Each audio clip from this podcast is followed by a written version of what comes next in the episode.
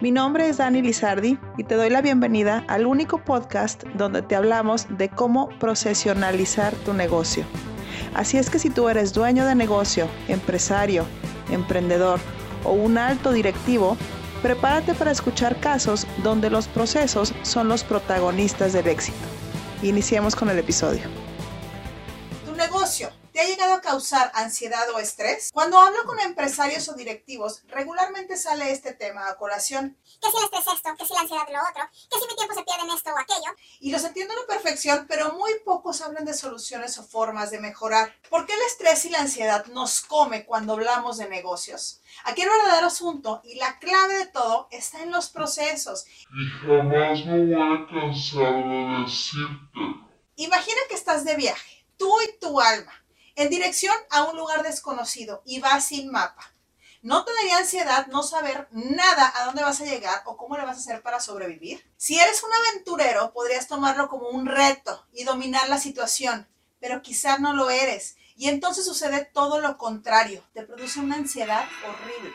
Muchas veces pasa eso con los negocios. Vas resolviendo las cosas en el momento, como puedes, y la verdad es que terminan por no salir muy bien, que digamos. Implantar procesos y dar seguimiento a sus resultados es definir una guía, una bitácora y los pasos a seguir para que tu viaje sea lo más placentero y disfrutable. Cuando el dueño tiene todo en la cabeza, es como si una inmensa nube sin forma ni sentido estuviera definiendo el camino.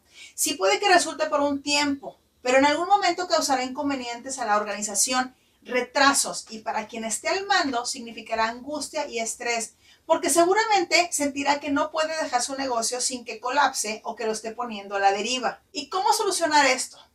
Procesos, procesos y lo más importante, procesos. Así de sencillo. Cuando todos los pendientes, soluciones, problemas, deberes, flujos de trabajo y cifras están en la cabeza de una sola persona, necesitas darles forma. ¿Cómo vas a identificar problemas si no sabes por dónde iniciar? Y es muy sencillo, con organización. Créeme, en algún momento se tiene que hacer y qué mejor que hacerlo antes de que se nos vaya de las manos. Pero ¿qué hago, Daniela, en concreto? No te preocupes, que aquí te comparto una pequeña lista para decirte por dónde vamos a empezar. Número uno, saca las cosas de tu mente y ponlas en escrito en un papel. Yo siempre les digo, escribe todo lo que haces en una semana. No tienes idea de lo valioso que resultará esa información. Verlo físicamente escrito ayudará a que nada se te escape y que lo puedas clasificar. Número dos, ya que los tienes, identifica cuáles son los problemas más recurrentes, qué es lo que haces que corresponde a temas operativos y qué cosas fueron imprevistos. Número tres, documenta. Apóyate de alguien de tu equipo o de alguien experto externo. Número cuatro, delega. Cuando tengas las cosas bien definidas, es clave dejar las cosas en manos de otros. Aprende a confiar, esto es importantísimo.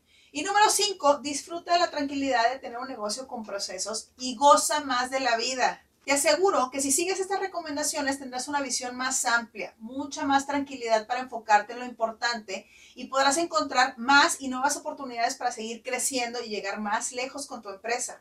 Recuerda que los negocios y la tranquilidad no están peleados. Cuando tienes una idea clara del camino y un mapa para recorrerlo, todo se pone más fácil. Tanto el estrés como la angustia desaparecen.